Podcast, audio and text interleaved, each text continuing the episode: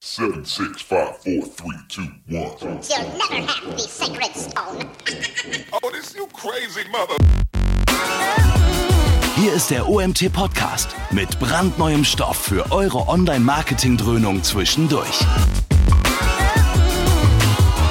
Heute mit dem OMT-Gründer Mario Jung.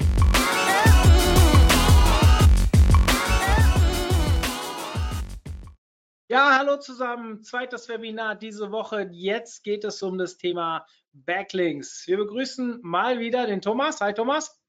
Servus, moin. Schön, dass du wieder dabei bist. Heute das Thema, warum auch 2021 ähm, ja ohne Backlinks nichts geht, mehr oder weniger. Ähm, ich glaube, wir hatten letztes Jahr um die Zeit auch ein ähnliches Thema, wo wir einfach mal aufgeräumt haben, wofür Backlinks eigentlich noch wichtig sind. Und ich glaube, da hat sich auch nicht so viel geändert. Nichtsdestotrotz lassen wir uns das von Thomas nochmal genau erklären. Und ja, viel Spaß bei dem Webinar. Ihr wisst Bescheid, wenn ihr Fragen habt, über den Chat. Wir machen am Ende eine QA-Runde. Ich will gar nicht so lange drum herum labern. Deswegen, Thomas, die Bühne gehört dir. Super, Mario. Vielen, vielen Dank. Ähm, ja, es ist so ein äh, alle Jahre, äh, alle wieder Thema. Ähm, und ich habe so ganz persönlich, äh, ich habe damals gesagt, 2000 ich weiß nicht, 15 oder 14 war das irgendwie sowas in der Dreh, habe ich gesagt, Leute, ähm, äh, in Zukunft werden sich unsere Arbeiten äh, Punkto SEO sehr stark verlagern, weil ich glaube, dass Links keine Rolle mehr spielen werden in zwei Jahren. Ähm, das habe ich 2014, 15 gesagt und äh, äh, ich bin halt einfach doch überrascht, dass wir heute 2020 haben ähm, und dass sich das Bild schon ein bisschen anders darstellt.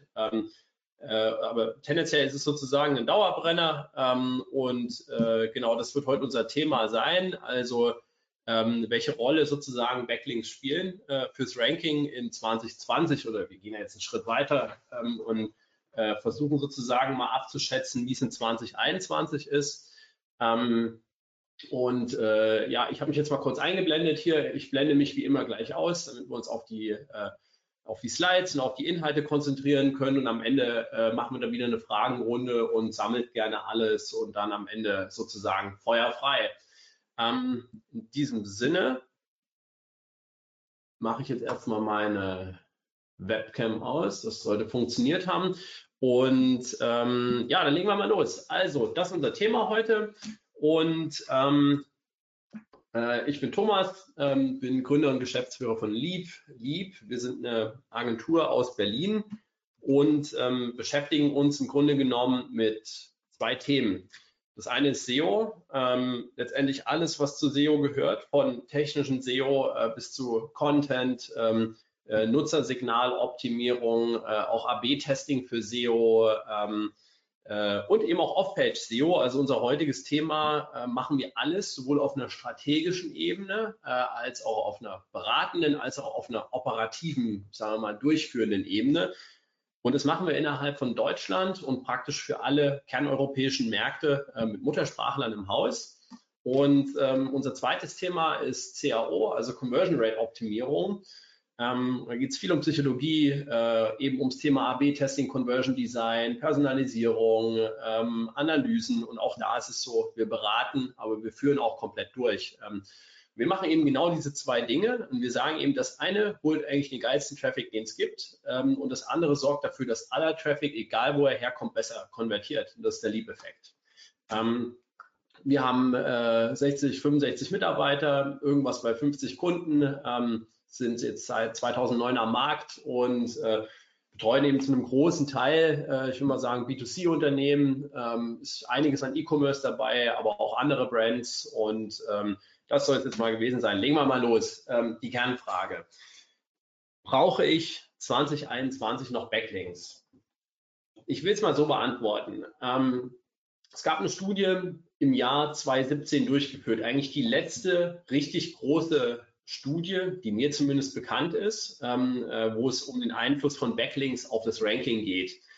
Und da gibt es einen Tool-Anbieter, der heißt Ahrefs oder Ahrefs, wie man das auch mal ausspricht. Und ähm, die haben praktisch eine Milliarde URLs analysiert und haben sich angeguckt, wie viele diese URLs überhaupt Traffic bekommen. Und dann haben sie ein paar Korrelationen aufgebaut. Und dann haben sie sich damals angeguckt, ähm, den, äh, äh die durchschnittliche Anzahl der Links von unterschiedlichen Domains, also Domain-Popularität nennt man das.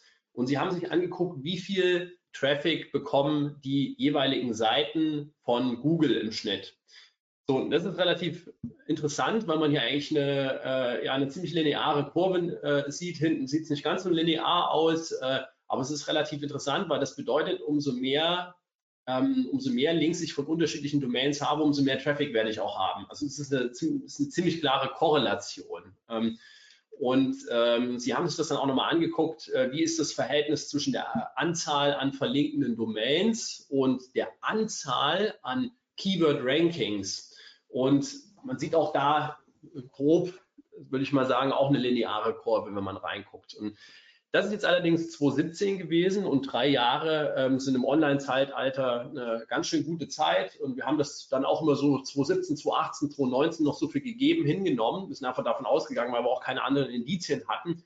Aber wir haben uns äh, Anfang dieses Jahres mal gedacht, ähm, ich glaube, es war im März, April oder Mai oder so, äh, dass wir uns das Ganze selber nochmal angucken. Ähm, und zwar natürlich nicht für ein Set von einer Milliarde von URLs, ähm, sondern auf Deutschland, Österreich, Schweiz bezogen. Und wir haben letztendlich die Studie wiederholt.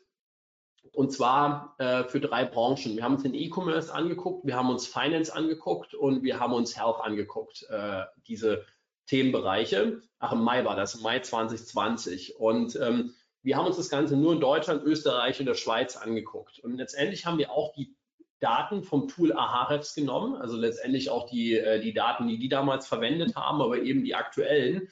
Ähm, und was haben wir gesehen? Das ist jetzt mal ein Auszug. Ähm, wir haben uns hier zum Beispiel das Segment E-Commerce in Deutschland angeguckt und wir haben uns die Top 5000 angeguckt sozusagen. Top 5000, ähm, das haben wir sozusagen determiniert nach Similar Web Traffic, was für uns immer eine ganz gute Kennzahl ist, um zu sagen, äh, ob eine Seite, äh, also wie groß oder wie klein sie ist. Ähm, was wir jetzt sehen, ihr seht hier vertauschte Achsen, äh, aber vertauschte Achsen relativ egal, weil es nämlich immer noch ziemlich linear ausschaut. Also, äh, was ist die Aussage? Auch in 2020 können wir immer noch sehen, dass, äh, äh, dass letztendlich eine hohe Anzahl an Links von unterschiedlichen Domains mit einem höheren Traffic einhergeht. Einhergeht, das bedeutet, es korreliert. Ähm, äh, ist es wie immer, ja. Korrelation bedeutet nicht Kausalität, ähm, aber es ist eine sehr starke Korrelation, äh, würden wir sagen, auf dem Datenset. So, und im Health-Sektor, äh, im Finance-Sektor, ähm, same story. So, die Antwort ist also ja, das muss eine Rolle spielen, ähm, sonst hätten wir nicht so eine Korrelation da. Ähm, und warum ist das so? Ja, ähm, SEO ist natürlich nicht nur Links, ja, das äh, brauchen wir überhaupt äh, wahrscheinlich niemanden erklären, hoffentlich zumindest nicht, ähm, sondern SEO ist äh, letztendlich, sagt ja, es gibt hunderte Ranking-Faktoren und äh, die Ranking-Faktoren ergeben sozusagen den Gesamt-Google-Algorithmus. Und wenn man aber mal von oben drauf guckt, dann kann man diese hunderte Ranking-Faktoren, wie viele es auch immer sind, kann man einteilen in verschiedene Säulen. Das ist das technische SEO, äh, praktisch die, sagen wir mal, die Grundlage, äh, die Crawlability und so weiter. Es ist Content, Schrägstrich Semantik. Dann sind es diese Backlinks und es ist User Experience. Ähm, äh, praktisch äh, letztendlich, ich will mal sagen, die neueste Säule von allen, wenn man mal so äh, historisch drauf guckt. Und ähm, relativ einfach erklärt, äh, wann und wo spielen Links eigentlich eine Rolle? Ähm, ich mache es immer gerne an so einer, an so einer Verlaufskurve. Wenn wir uns mal vorstellen, Google findet irgendwie eine neue URL, ähm, was weiß ich, slash Schuhe, äh, slash Schuhe oder irgendwie sowas, ja, in irgendeinem neuen Online-Shop. Ähm, dann fängt die irgendwann mal an, links oben zu ranken, nämlich im Nirvana, Platz 10.000 oder sonst wo. Ähm, und dann soll sie irgendwann mal ganz runter, nämlich auf Platz 1. Also eigentlich ganz hoch, aber hier in der Grafik eben andersrum. Und äh, wenn wir uns mal einen Ranking-Verlauf vorstellen und jetzt mal überlegen, wo hat äh, wo haben diese vier SEO-Säulen einen Einfluss auf das Ranking? Da kann man es ganz grob sagen. Ähm, damit eine URL irgendwie mal rankt, so in Richtung Top 20, Top 30, je nachdem, wie kompetitiv das ganze Keyword dahinter ist, ähm, äh, dafür braucht es die Faktoren technisches SEO, Content und äh, Brand. Brand sagen wir immer, ist die fünfte Säule. Ähm, ich zähle sie aber immer raus, weil sie nicht so wahnsinnig gut beeinflussbar ist.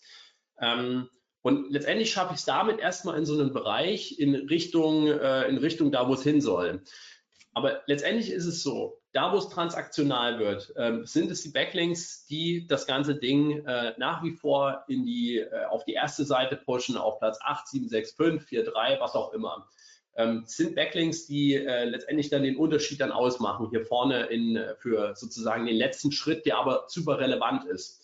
Und wenn das Ding einmal vorne rankt, und zwar in der Top 10, dann hat Google relevante Daten, um User Signals zu messen. Also in anderen Worten, wie verhält sich die Absprungrate, die Verweildauer und die, äh, äh die Time-Ons, äh, die, die Pages per Visit und so weiter. Wie verhält sich die im Vergleich zu den anderen, die da ranken? Und dann ist es ganz einfach, wenn der Nutzer über diese Nutzersignale signalisiert, dass er mit dem Ergebnis zufrieden ist, ähm, dann werden wir da bleiben, wo wir sind, oder wir werden steigen im Ranking. Signalisiert er, dass das nicht so ist, dann geht es zack ab wieder raus, egal was Google vorher in dem grünen Quadranten, also mit, mit technischen SEO, Content und Brand berechnet hat und sagt Google, äh, da habe ich mich halt verrechnet und zack, wieder raus. Ähm, aber hier seht ihr die Relevanz von links. Aber hier seht ihr, dass sie auch nicht mehr begrenzt ist. Nämlich man kann heute nicht mehr, dass die Aussage jeden Schrott nach oben optimieren. Wer nicht kompetitiv ist in seinem Pricing, mit seinem Produkt, wer eine schlechte Usability hat, wer seinen Nutzer nicht abholt, der fliegt wieder raus, egal was er vorher richtig gemacht hat. Ähm, und so müsst ihr erstmal die Rolle von Backlinks sehen. Es geht darum, äh, Keywörter aus der Schwelle oder URLs, die viele Rankings in der Schwelle haben, nach vorne zu pushen in die Top 10. Ähm, jetzt denkt man sich immer so, äh, also dieses Bild hier, ähm, das habe ich schon so vor zwei oder drei Jahren präsentiert und man denkt sich jetzt immer so, ich, wir denken uns immer so, was kann das jetzt eigentlich ändern? Ähm, und wir sehen anhand von veröffentlichten äh, Patenten tendenziell erstmal nicht so viel äh, Spielraum, dass Google hier dran irgendwann mal was ändern wird, Schrägstrich kann. Es gibt einen Punkt, ähm, Quantenüberlegenheit hat Google, ich glaube, wenn ich mich ganz täusche, letztes Jahr irgendwann verkündet, dass sie sozusagen Quantenüberlegenheit äh, erreicht haben. Ähm, in anderen Worten, also mal so in Kurzform, ähm, wir haben letztendlich einen Quantencomputer gebaut, der ähm, äh, letztendlich die Berechnung von normalen Computern mit, mit normaler Geschwindigkeit um das äh, x tausendfache, zehntausendfache, hunderttausendfache schlagen kann. Jetzt ist natürlich die Frage, äh, das kann ein großer Gamechanger sein und tendenziell auch das Ende von Backlinks, weil sie einfach so viele äh, Daten mehr sammeln und auch verarbeiten und prozessieren können, ähm, dass eventuell die Säule Backlinks irgendwann mal wegfällt. Nur die Frage ist, ähm, wann werden wir mal einen Quantencomputer im Einsatz sehen? Ähm, äh, auf Anwenderebene nicht so wahnsinnig schnell. Wir werden das tendenziell irgendwann mal sehen, eher, äh, dass, dass Google das sozusagen benutzt, äh, um eigene Dinge auszusteuern. Also wir werden es irgendwann mal im Google-Algorithmus sehen. Aber wann das ist, ähm, ist eine gute Frage. Das kann fünf Jahre dauern, es kann zehn Jahre dauern. Ähm, äh, tue ich mich schwer, das einzuschätzen. Aber das könnte das Bild irgendwie mal äh, stark ändern letztendlich muss ich jetzt Links aufbauen, ja oder nein. Ähm, am Ende des Tages ist es davon abhängig, äh, vom Themenbereich eurer Webseite ähm, und äh, vom einzelnen Keyword selbst. Und äh, äh, letztendlich kann man mal so eine kleine Faustformel sagen, ähm, umso höher der Wettbewerb ist, umso höher ist das Gewicht von Links in der Regel in der Ranking-Berechnung. Umso niedriger der Wettbewerb ist, umso niedriger ist das Gewicht in der Ranking-Berechnung. Relativ einfach. Ähm, und wenn ich jetzt mal wissen will, wie hoch der Wettbewerb in meiner Branche ist, dann ist eigentlich relativ einfache Faustformel. Ähm, wenn ihr ähm, ein Keyword habt mit einem hohen Suchvolumen und mit einem hohen CPC in AdWords, dann kannst du ziemlich sicher sein, da gibt es einen hohen Wettbewerb. Ähm, und wahrscheinlich, umso höher der CPC, umso transaktionaler ist es, umso mehr Geld kann man auch verdienen. Ähm, und das sind letztendlich genau die Kandidaten, ähm, wo, äh, wo Links in der Regel äh, sozusagen der Faktor sind, um das Ding in die Top 10 reinzubringen. Ähm, ein Beispiel, Damenmode, ja, also so ein, so ein Klassiker, so ein Shorthead-Keyword, gibt es 32 Millionen Ergebnisse, äh, die Google anzeigt auf dem ganzen Ding. Äh, das wäre so ein gutes Beispiel. Ähm, jetzt ist ganz wichtig, ich habe euch eben dieses Diagramm gezeigt, wann Links eine Rolle spielen. Äh, und nochmal zur Erinnerung, wir haben vier Säulen ähm, und Links alleine retten die Welt nicht, technisches SEO auch nicht, Content allein auch nicht, User Experience auch nicht. Der Algorithmus wird letztendlich von, von Faktoren in allen Bereichen gefüttert. Und wenn meine Basis nicht stimmt, wird es schwierig. Was heißt Basis? Ja, Crawlability, in Klammern technisches SEO, PageSpeed, äh, technisches SEO-Nutzersignale, ähm, JavaScript, schlanker Code generell, ähm, lesbares JavaScript, ähm, Unique Content, ähm, User Experience optimierte Landingpages und so weiter. Ja. wenn ich den ganzen Krimskrams ordentlich habe, ähm, dann generiere ich eben auch Rankings, die in diesem Schwellenbereich sind und dann kann ich auch Linkaufbau machen. Habe ich das alles nicht, dann lasse ich es lieber. Ähm, beziehungsweise dann habe ich andere Hausaufgaben und ich brauche nicht anfangen, irgendwelche Links aufzubauen. Ähm, äh, das, äh, das, das könnte schon wirken, aber es wird wesentlich schlechter wirken, als es wirken könnte. Was macht jetzt einen guten Link aus im Grunde genommen? Ähm, die Regeln, die Spielregeln sind relativ ähnlich wie vor ein paar Jahren noch ähm, und die, die großen Kategorien, ähm, auf die man guckt, sind dieselben.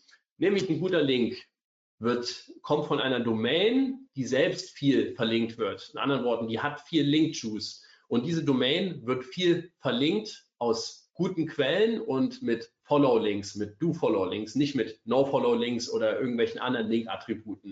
In anderen Worten, die Domain, die mich verlinkt, hat was weiterzugeben an Vertrauen, an Link-Juice, an Trust, wie man es auch immer nennen möchte. Ähm, zweiter Punkt, der Link kommt aus gutem Content ähm, und der Content gibt Google Anlass zu denken, dass der Content von dieser verlinkenden URL etwas zu tun hat mit der verlinkten URL. In anderen Worten, ähm, kommen später nochmal auf den Punkt, äh, die äh, Keyword-Ausrichtung ist sehr wichtig dabei. Ähm, die Seite, die verlinkt, muss selber Rankings haben. Das ist relativ einfach. Wenn Google die Seite mag, ähm, dann reflektiert Google das darüber, dass die Seite selber rankt. Ähm, dann mag Google eine Seite und dann will ich von dir auch einen Link haben. Wenn eine Seite überhaupt nicht rankt, mag Google die nicht, ähm, äh, warum sollte ich davon äh, sozusagen was an mich weitergeben? Bringt in der Regel nichts. Ähm, Content wird für echte Nutzer geschrieben, ist kein Schrott-Content. Ähm, klingt nach so einem weichen Faktor, ähm, ist aber enorm wichtig, äh, wegen eben Nutzersignalen etc. pp. Ähm, wir wollen Links in der Regel aus neuen Content haben und nicht von irgendwelchen alten Seiten, die dann nochmal editiert werden und wo ein Link reingehauen wird. Kann man mal machen, aber in der Regel wollen wir neuen Content haben. So, das sind mal so ein paar Kriterien für, äh, oder eigentlich die wichtigsten Kategorien, wenn man mal so reinguckt. Das muss man natürlich viel mehr vertiefen. Was wollen wir alles nicht, ja? Ähm, gibt es heute immer noch. Ich habe neulich mal gegoogelt und mal geguckt, gibt es überhaupt noch Artikelverzeichnisse? Gibt es noch? Webkataloge gibt es sogar auch. Ist wirklich verrückt. Ähm, das ist aber Schrott. Das ist Schrott. Artikelverzeichnisse, Blog-Kommentare, Social Bookmarks gibt es tatsächlich sogar auch noch. Ähm, Links von nicht reaktivierten Expired Domains, äh, so Seiten, die 1000 Prozent nur nach SEO-Seite aussehen und SEO-Content. Ähm, ja, äh, früher hat man von PageRank Linkschleudern äh, gesprochen. Ähm, wenn ich nicht im Bereich Porn, Pilz, Poker unterwegs bin, dann will ich auch von denen keinen, Links ha äh, keinen Link haben sozusagen. Ich will keine Seite aus Bad Neighborhood, kein Malware, kein Harmful, kein Malicious, kein Hack, Defaced, Spammer, äh, Burn-Seite und so weiter und so fort. Also alles, was, wo mein Browser eine Meldung, mein Chrome eine Meldung rauswirft ähm, und irgendeine Warnung, von der will ich keinen Link haben. Ich will keine Seite mit äh, massiv geklauten Content. Ähm, ich will keine automatisch generierten Seiten. Ich will keine deindexierten äh, Seiten. Ich möchte keine Seiten, die selbst ungewöhnliche, schrägstrich schlechte Backlinks haben, die in eine dieser Kategorien gehen. Ich will keine Seiten, die äh, zum Netzwerk gehören, die Netzwerk abbilden. Ich möchte keine Domains, die nicht mal für ihren eigenen Namen ranken. Ähm, ich will nichts, was thematisch oder regional nicht zum Thema passt. Ähm, und ich will auch keine Domains, die häufig Links verkaufen. Ähm, und ich will eine, äh, eine mobilfähige Domain. Wir haben Mobile First Index. Ja? Das sind so wichtige Punkte.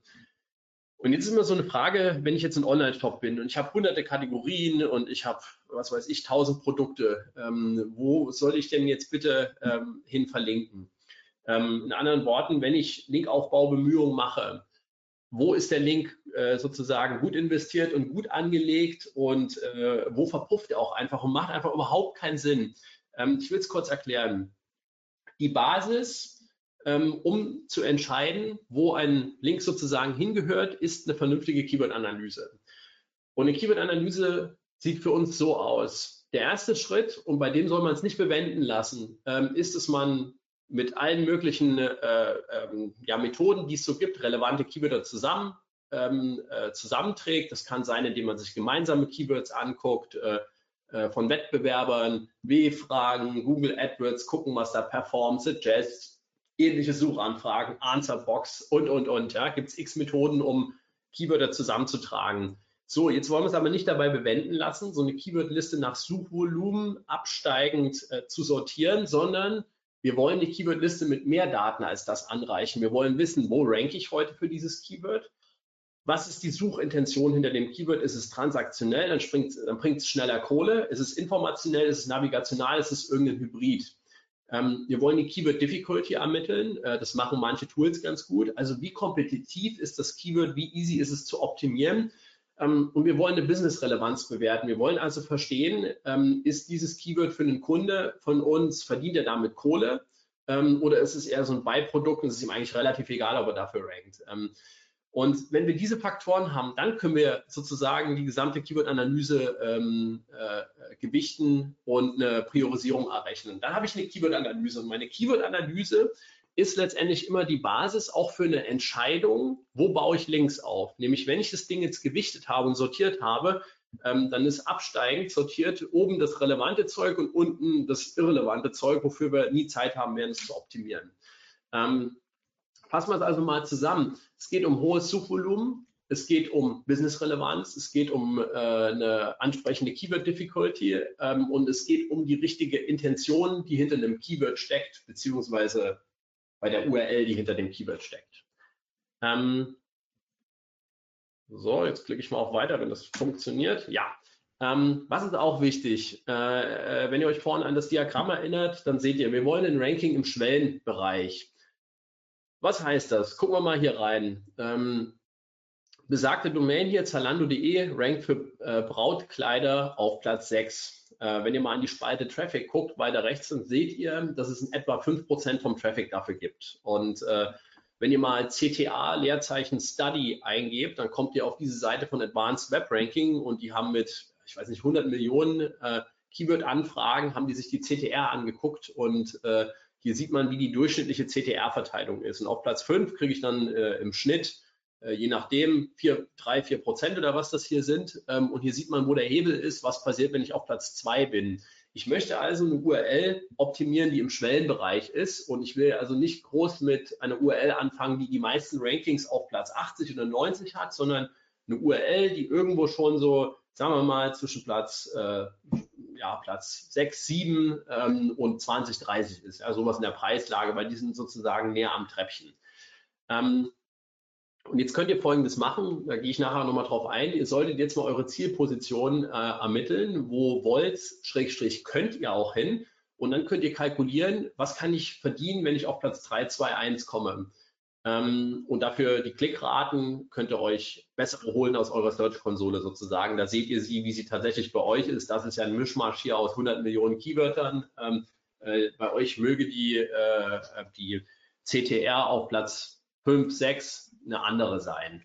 Ähm, so, ein Ding, was enorm wichtig ist. Jetzt haben wir eine Keyword-Analyse und äh, logischerweise würden wir die von oben nach unten abgehen ähm, und wir würden in der Keyword-Analyse das rausfiltern, was im Schwellenbereich ist. Aber das war es noch nicht ganz. Ähm, wir halten einen Punkt für enorm wichtig und zwar die Keyword-Positionshistorie.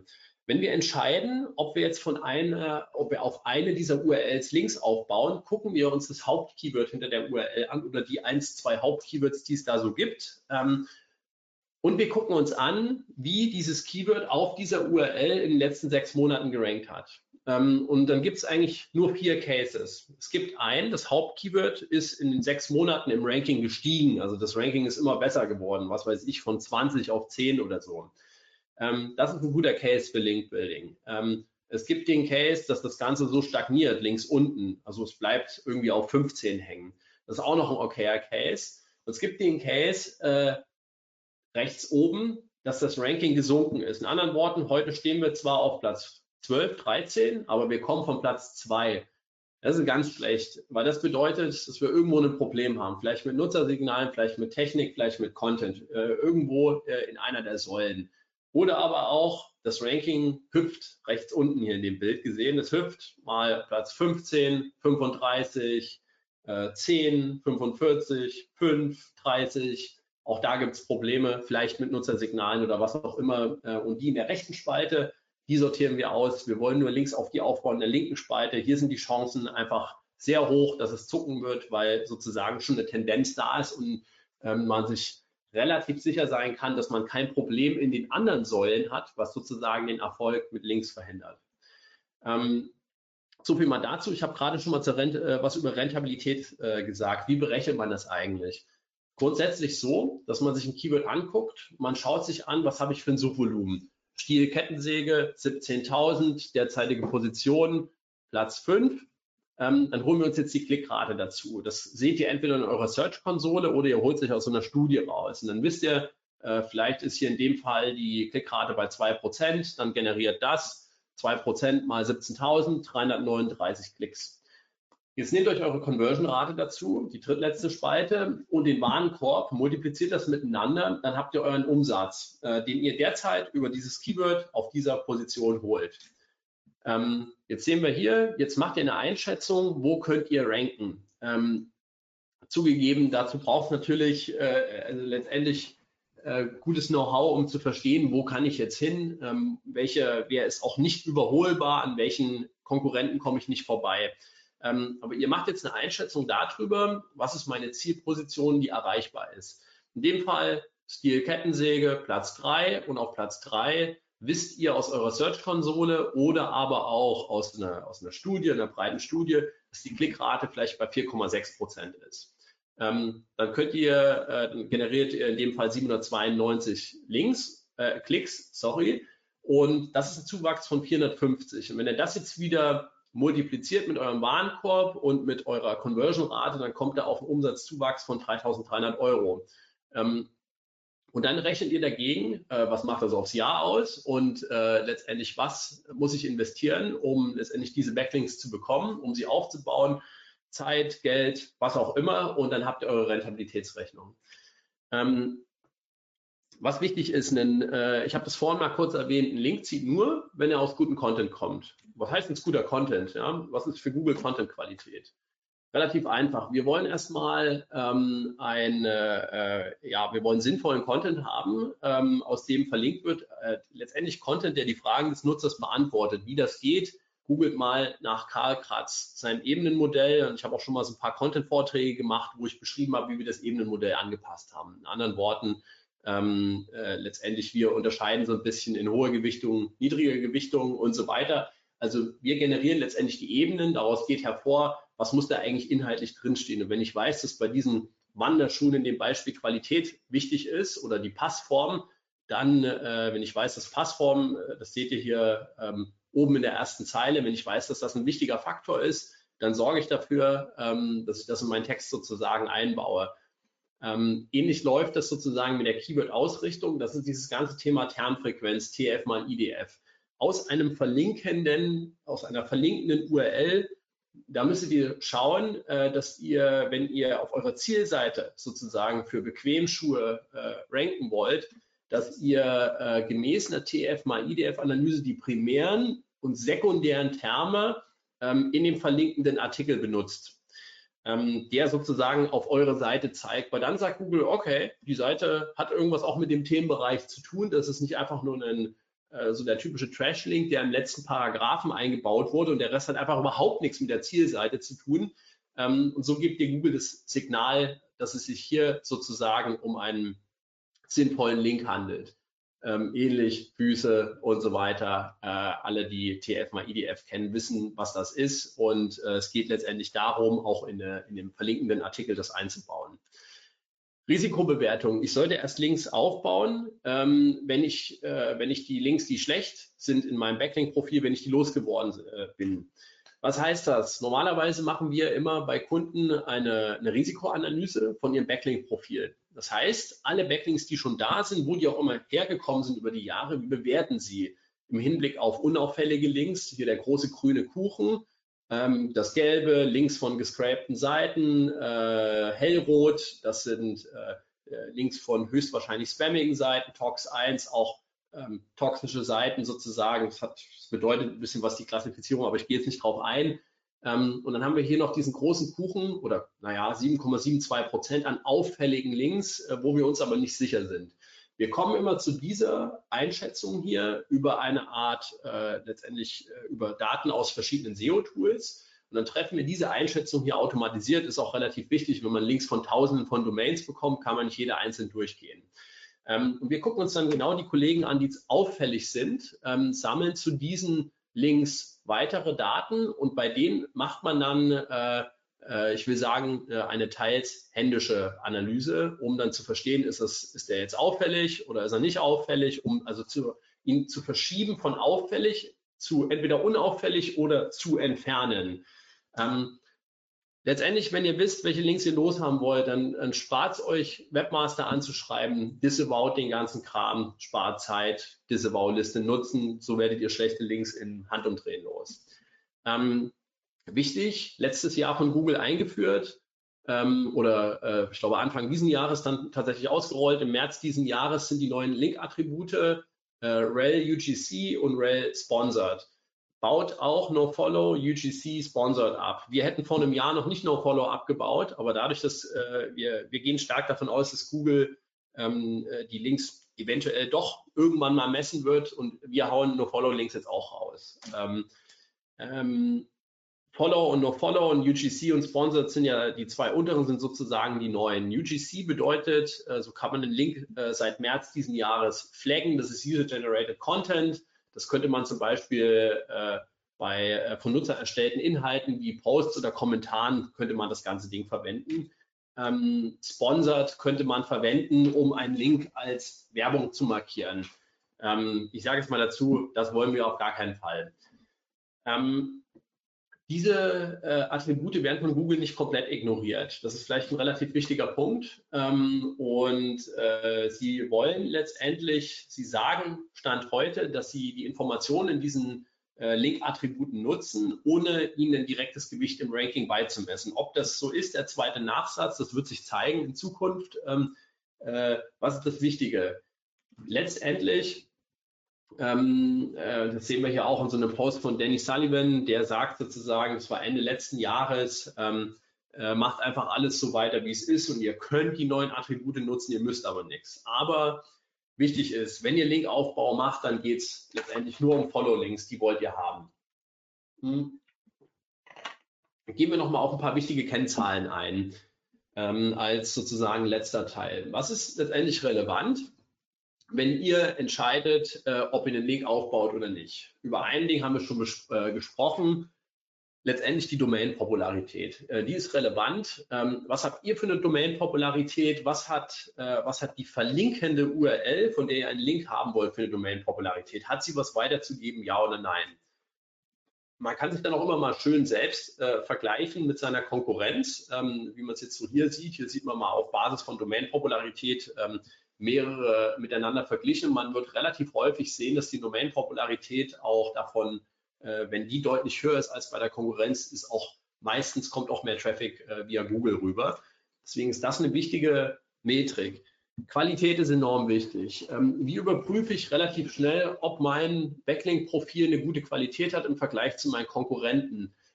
Indem ich mir Werte wie ein Trustflow oder Citation Flow aus Majestic SEO angucke oder ihre Äquivalente in Tools wie Ahrefs. Und indem ich dann diese Werte, in dem Fall hier Trustflow, mit meinen direkten Konkurrenten in meinem Keyword-Set vergleiche. Dann sehe ich mal so ganz grob, wo ich qualitativ stehe im Vergleich. Contorion hier zum Beispiel 17, der E-Shop von Word bei 31, das ist ein großes Gap.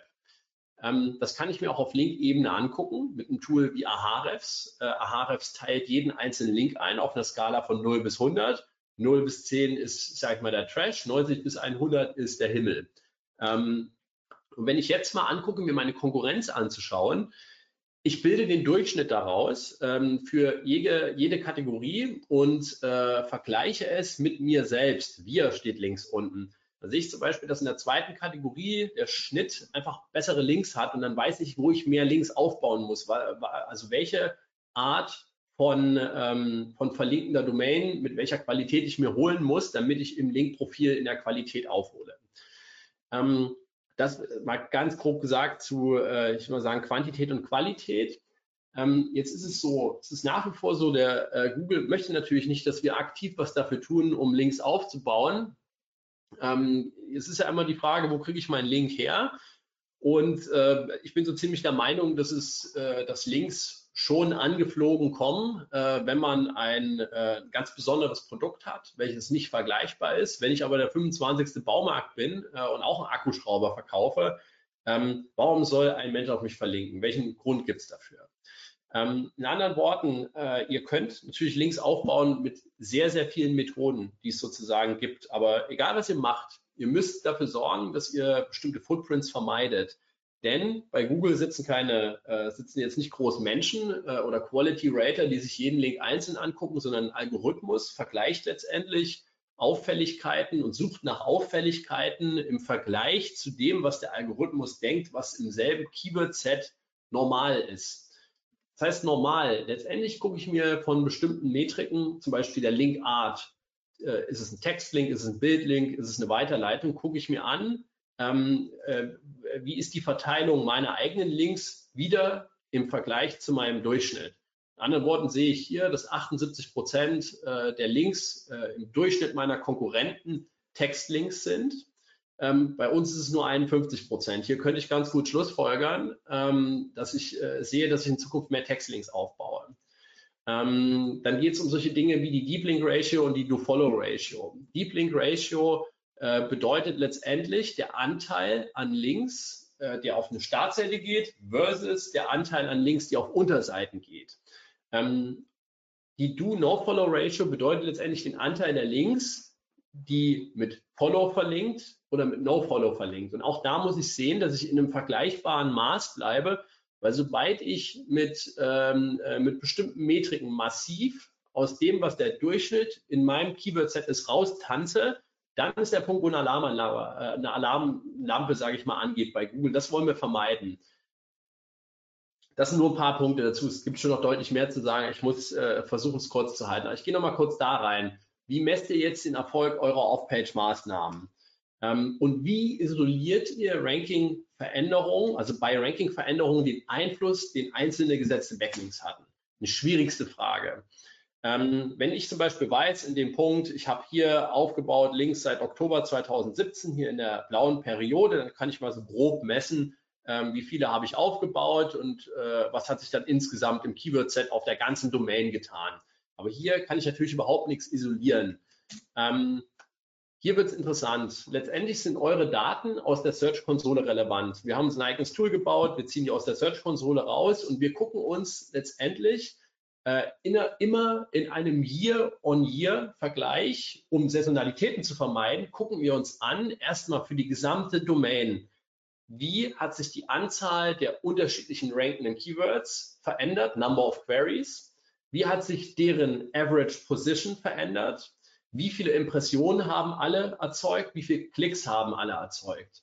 Das gucken wir uns für die gesamte Domain an, auch noch unspannend, aber jetzt wird spannend. Wir gucken es uns an für eine URL, auf die wir äh, letztendlich, mit der wir sozusagen Link-Building betrieben haben. Wir setzen also sozusagen den Filter, ansonsten selbe Logik, selbe Daten. Und wir gucken uns das nicht nur für die URL an, sondern auch für bestimmt für das Hauptkeyword sozusagen auf dieser URL. Also wenn das Keyword enthält das Hauptkeyword oder wenn das Keyword exakt ist, das Hauptkeyword. Selbe Metriken. Und wenn ich das jetzt tue und das vergleiche mit den Metriken einer URL, für die es kein Link-Building gab, die aber vergleichbar ist äh, vom Aufbau, dann kann ich sozusagen die Abweichung der Abweichung berechnen. Und das ist der, der beste Näherungswert, den man bekommen kann, um letztendlich den, den Einfluss von Link-Building zu isolieren. Last but not least, bevor ihr anfangt, Links aufzubauen, ähm, solltet ihr euch Gedanken machen über eine Off-Page-Strategie, ähm, um genau zu überlegen, von welcher Art von Domains, mit welchen Eigenschaften brauche ich Backlinks, wo sollen die hinzeigen bei mir und wie baue ich die auf, ohne Footprints zu vermeiden, bevor ihr irgendwie loslegt, sollten diese Fragen geklärt sein. Und das tut man im Rahmen von einer Off-Page-Strategie. So, jetzt habe ich äh, relativ viel erzählt, äh, bin aber genau hier beim Ende angekommen mit einem äh, totalen Backlink-Rundumschlag ähm, und freue mich jetzt auf eure Fragen. Ja. Und nehme erstmal einen Schluck Wasser. Mach mal, mach mal, seid ihr gegönnt. Gibt es Fragen von eurer Seite? Bis jetzt ist nichts reingekommen. Ihr habt jetzt Zeit. Ich könnte jetzt äh, die äh, Gunst der Stunde nutzen und unser nächstes Webinar ankündigen. Das habe ich aber gerade schlecht vorbereitet. Eine Sekunde. Und zwar haben wir nächsten Freitag, glaube ich, erst wieder. Dienstag ist findet nicht statt. Am ähm, Freitag, genau, da haben wir das Thema, ach, ganz interessantes Thema. Wir haben ja wahrscheinlich viele SEOs gerade anwesend. Thema Backlinking. Wir haben das Thema Informationsarchitektur von Webseiten. Meiner Meinung nach ein Punkt, der sehr häufig falsch gemacht wird oder ja, wo man eigentlich in Audits immer wieder etwas findet, was man besser machen kann. Und da kommt jemand, der schon die eine oder andere große Seite betreut hat. Aktuell arbeitet er, glaube ich, für meine Stadt.de, ist auch nicht das allerkleinste, hatte in der Vergangenheit seine Problemchens, aber ist sicherlich nicht die allerkleinste Seite. Vielleicht guckt ihr euch das mal an. So, kommen wir mal zum Thema Fragen. Ähm, was sind denn deiner Meinung nach Toolempfehlungen, coole, gute Tools zum Überwachen von Backlinks?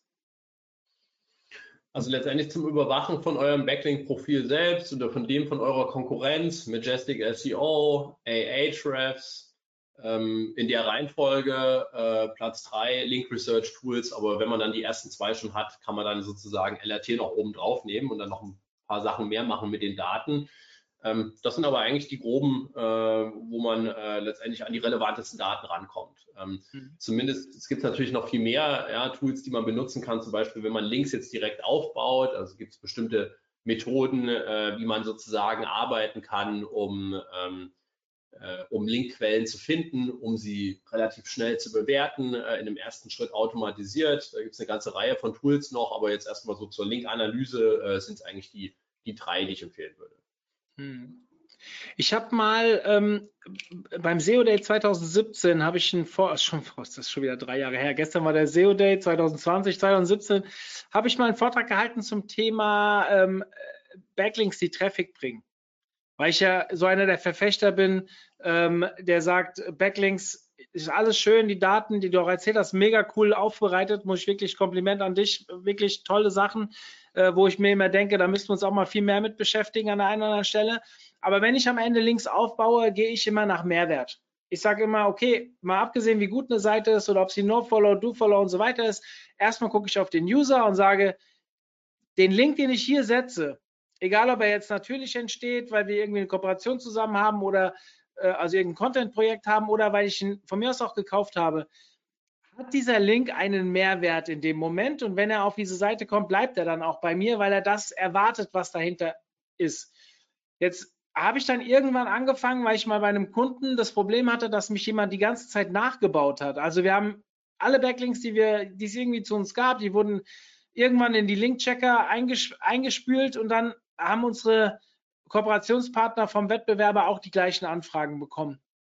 Und dann habe ich mir mal überlegt, wäre doch eigentlich viel cooler, wenn wir mal Backlinks auch qualitativ verbessern. Also nicht nur mehr, sondern einfach die, die wir schon haben, mal zu gucken, wie du ja so schön gesagt hast, es kommt auch darauf an, ob man selbst in gut rankenden ähm, Dokumenten drin steckt.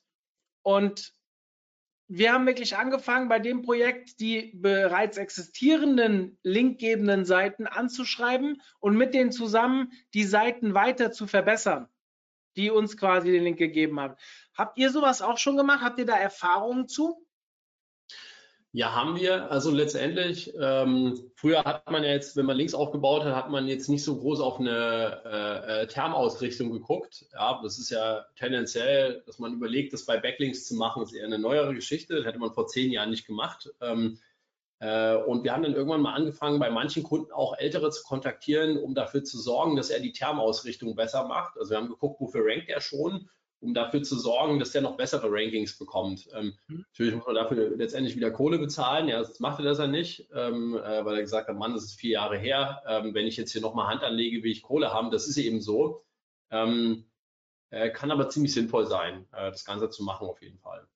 Ja, die Erfahrung haben wir auch gemacht. Mittlerweile, ich weiß gar nicht, wie viele Projekte es sind, versuchen uns da so ein bisschen in die Richtung auch abzugrenzen. Das Schöne ist, vor allem, wenn ihr wenn ihr schon ein großes Linkprofil habt und ihr verbessert euer Linkprofil, die meisten schauen halt, was habt ihr für Links, wie viele Links habt ihr, aber nicht, ob ihr daran arbeitet. Also klar, eine richtig gute Agentur hat sowas vielleicht auch noch im Griff, aber äh, bringen wir es mal auf den Punkt. Die meisten sind, sehen Linkbuilding eh nur als einen kleinen Baustein von SEO. Und wenn sie eine Wettbewerbsrecherche machen, dann machen die das bei weitem nicht so aufwendig, wie Thomas das eben gezeigt hat, sondern meistens nur, wie viele Backlinks hat jemand und ähm, vielleicht noch den Domain-Pop sortiert oder irgendwas, um zu sehen, in welcher Stärke befinden die sich. Aber keiner schaut sich an, ob auch Links stärker werden. Also sprich, ähm, vielleicht bei SimilarWeb oder was auch immer, irgendwo, wo man sowas kontrollieren kann, Trafficgrößen über SEMrush oder sowas sich anschaut, also welche Keywords sind auf welche URL und wie viel Traffic haben die und steigen die vor allem auch in der Traffic-Erwartung. Mit Ahrefs kann man das auch kontrollieren. Ähm, um mal zu sehen, ob, die, ob der Wettbewerb auch seine bestehenden Links vielleicht ausbaut, weil das für uns viel, viel schwieriger ist, wenn wir uns nachher vielleicht in den Rankings voneinander unterscheiden. Also die steigen vielleicht schneller wie wir und wir sehen aber eigentlich gar nicht, was die machen. Dann könnten die Backlinks immer ein äh, sehr interessantes äh, Feld sein, was man sich mal genauer anschauen sollte. Hm. So, jetzt gucken wir mal, was hier noch für Fragen reingekommen sind. Ähm, sorry, dass ich noch einmal nachfrage, aber was versteht man noch einmal genau unter Footprints? Ein Footprint ist ja auf Deutsch sozusagen eine, Fußspur, äh, die man hinterlässt. Ähm, und warum wollen wir keine Fußspuren hinterlassen, wenn wir Linkaufbau betreiben? Google sagt ja letztendlich, ein Link ist ein, äh, ist ein Äquivalent äh, zu einer, sagen wir mal, zu einer Zitation in einem wissenschaftlichen Papier. Ähm, um, um, je häufiger eine wissenschaftliche Arbeit zitiert wird, desto wichtiger muss sie sein. Also es ist wie eine Form von einer Empfehlung. Und äh, in anderen Worten, Google sagt deswegen, umso mehr Empfehlungen von empfehlenswerten Seiten eine Webseite hat, ähm, umso höher wird sie ranken. Und dann sagt aber Google, eine Webseite soll diese Empfehlung, diese Links, soll die natürlich bekommen.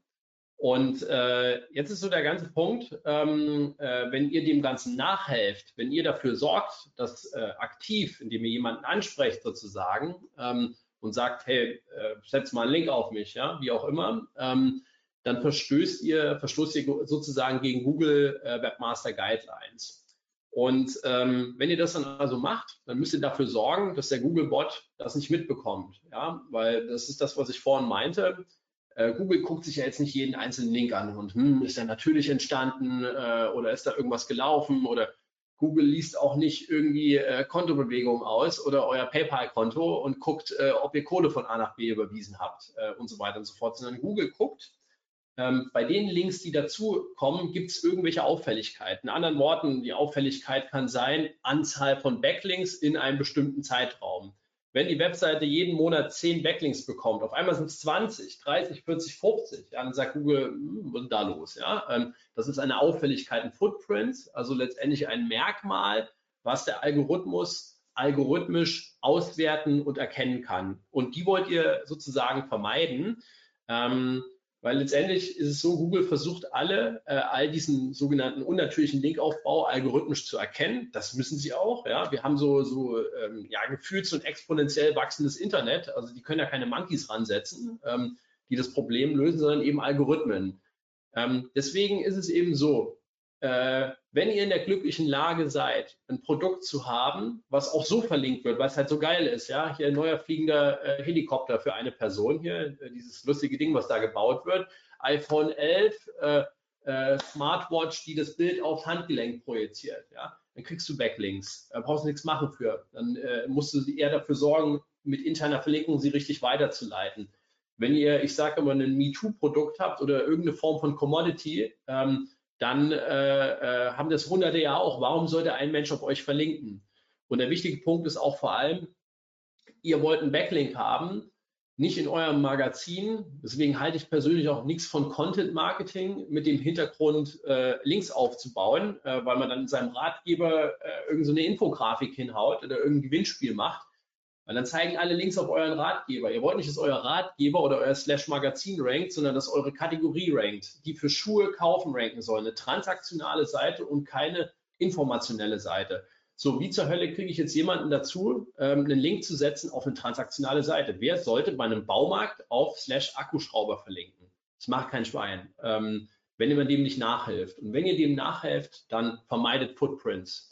Und wie man das macht, dafür muss man eben eine Off-Page-Strategie machen. Das ist nicht so wahnsinnig aufwendig äh, und letztendlich ermitteln, was denkt Google, was normal ist in meinem Wettbewerber-Set, äh, letztendlich in meinem Keyword-Set.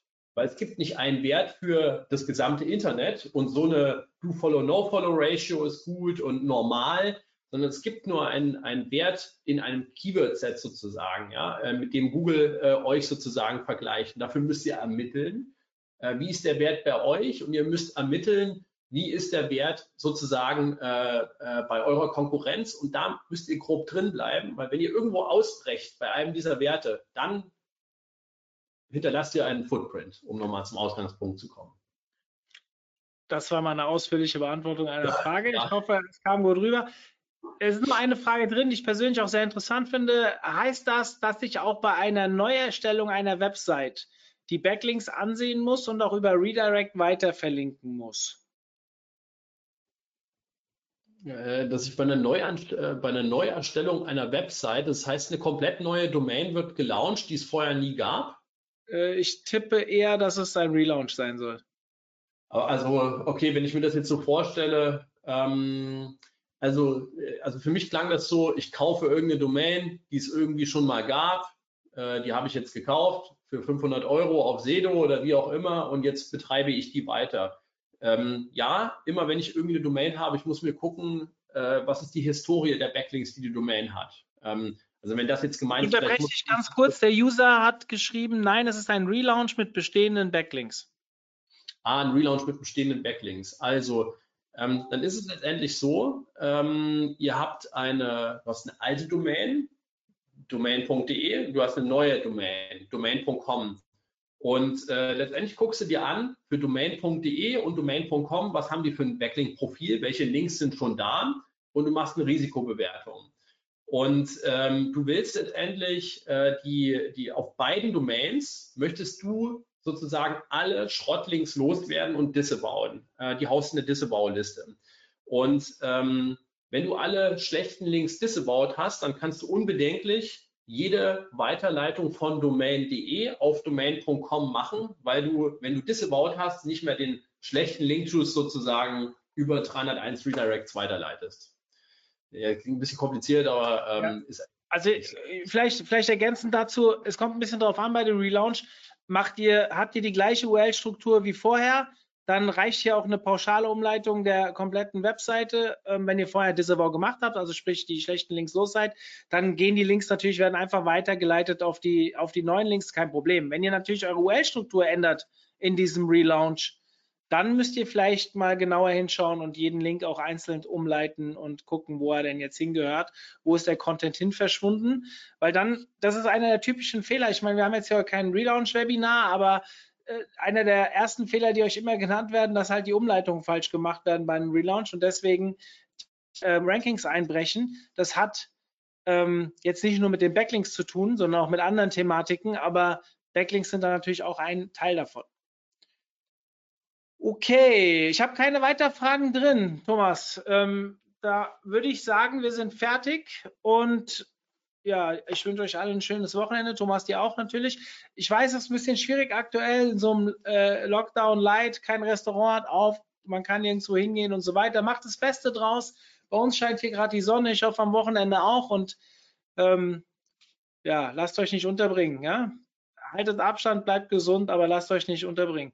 In diesem Sinne, liebe Grüße an alle.